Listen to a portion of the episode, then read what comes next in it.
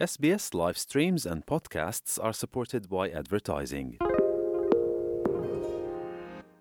SBS is Australia's most trusted multilingual broadcaster.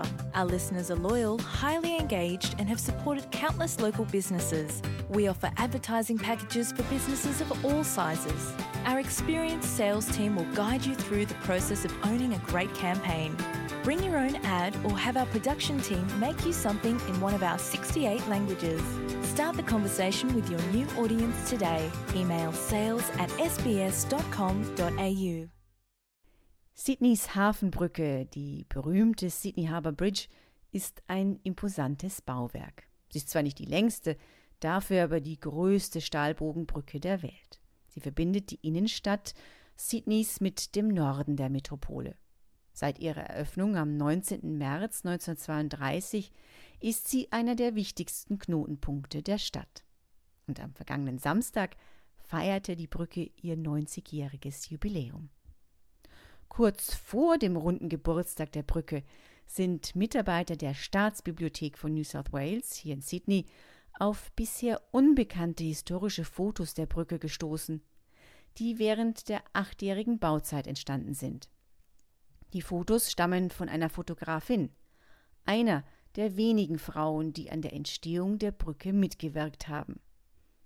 Neben der Fotografin, bekannt als Mrs. Frank Smith, ist noch Kathleen Butler, die Sekretärin des Chefingenieurs John Bradfield, erwähnenswert. Butler half Bradfield, die Spezifikationen für die Brücke festzulegen, verwaltete die Ausschreibungen für den 5 Millionen Pfund Vertrag und soll den größten Teil des Gesetzeswerkes geschrieben haben, das den Bau ermöglichte. Wenn Mr. Bradfield der Vater der Brücke ist, ist Miss Butler die Patin, schrieb das lokale Magazin Blue Mountain Echo einst. Eine weitere Frau, die am Brückenbau mitwirkte, war Vera Lawson, die für das britische Ingenieurbüro arbeitete, das die Ausschreibung zum Bau der Brücke gewann.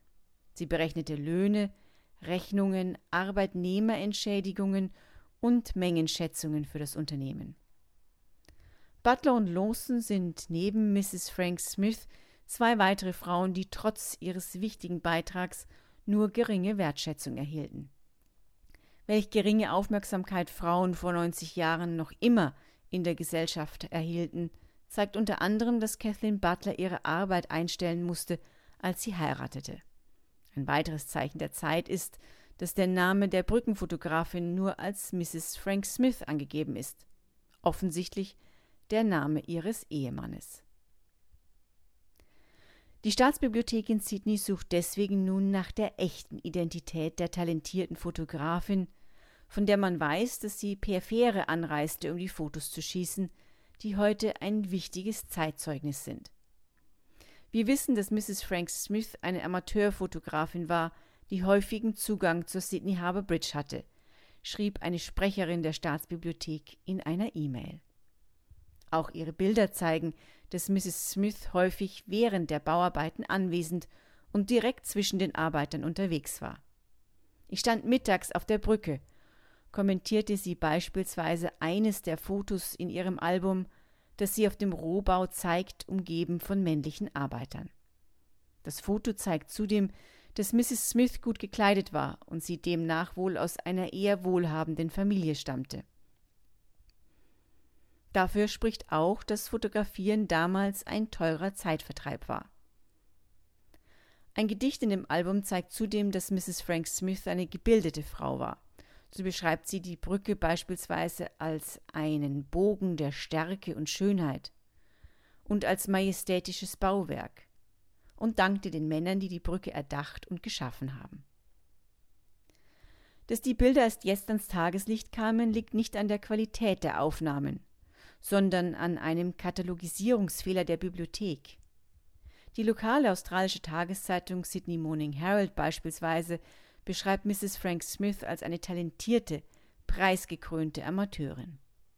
Die Kuratorin der Staatsbibliothek Margaret Riley fand das Album von Mrs. Smith eingeordnet in einer falschen Kategorie, als die Sammlung der Bibliothek während der Pandemie an einen anderen Ort verlegt wurde.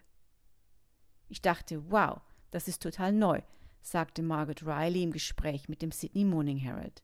Die Fotos, die die fünf Jahre vor der Eröffnung der Brücke am 19. März 1932 dokumentieren, seien gerade für einen Amateur schön gewesen.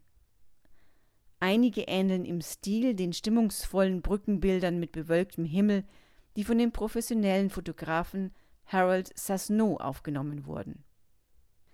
Das Fotoalbum von Mrs. Frank Smith wurde 1937 an die Bibliothek gestiftet und wird nun anlässlich des 90. Jahrestages der Brückeneröffnung ab dem 19. März in einer der Galerien der Staatsbibliothek ausgestellt. Gleichzeitig versucht die Bibliothek gemeinsam mit der lokalen Tageszeitung das Rätsel zu lösen, wer sich wirklich hinter dem Namen Mrs. Frank Smith verbarg. Wir haben die Öffentlichkeit gebeten, sich mit uns in Verbindung zu setzen, wenn jemand weitere Informationen hat, sagte die Sprecherin der Staatsbibliothek. Der Brückengeburtstag wird neben der Ausstellung der bisher unbekannten Fotos unter anderem mit einer Lichtshow gefeiert, die auf die Ost- und Westseite der Brücke gestrahlt wird. Das war für SBS Radio Barbara Barkhausen.